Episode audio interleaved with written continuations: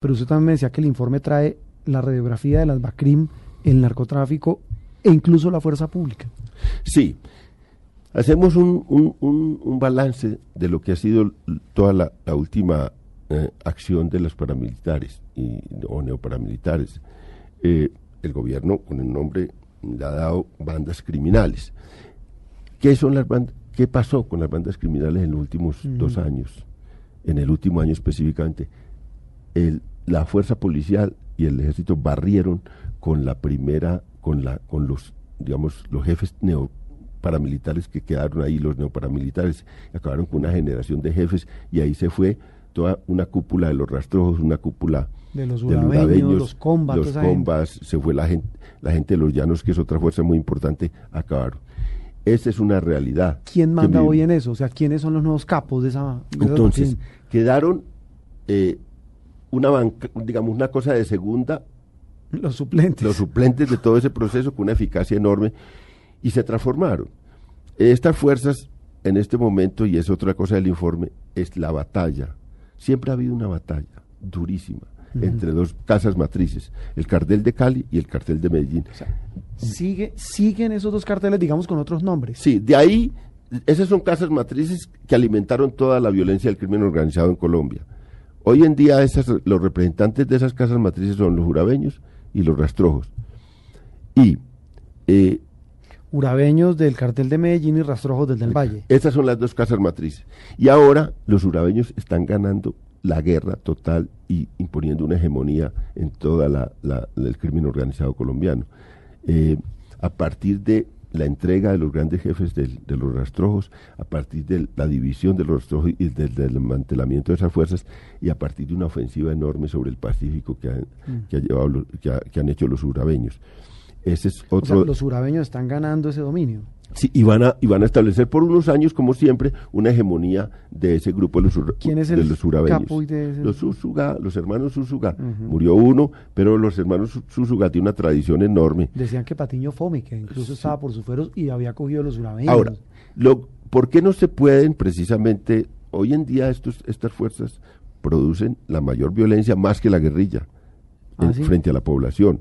Esa es una realidad que el mismo, digamos, gobierno reconoce, eh, que los ha elevado eh, incluso en algún momento a la principal reto de la seguridad colombiana. Se han extendido mm, enormemente en los últimos tiempos a pesar de que de los golpes que se le han dado, porque han construido unas estructuras ya no verticales, sino estructuras en red y subordinan eh, distintas instancias de criminalidad en las regiones y ya no se preocupan tanto por establecer una gran organización nacional, sino por contratar, por someter, por eh, articular eh, distintas bandas y fuerzas en cada región y por hacer eh, procesos de, alianza en muchos sitios. Y eso es lo que ha llevado a los jurabeños a tener esa fuerza principal.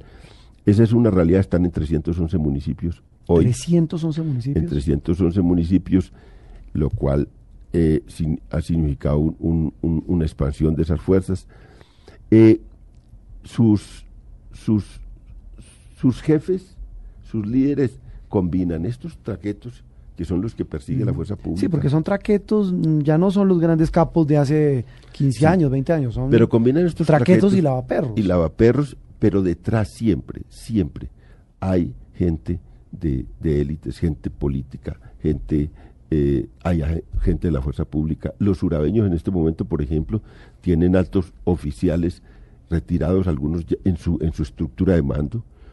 Eh, la misma fuerza, la misma inteligencia los ha develado algunos ya.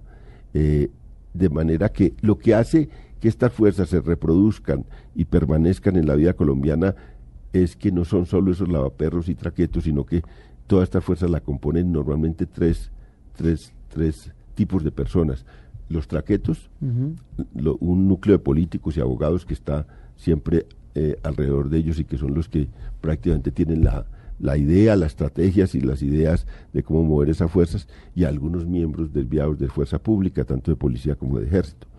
Esa es la realidad que tenemos y por eso es tan difícil combatirla, porque nos, es un fenómeno complejo, no es un, fenómeno solo eh, puramente mafioso.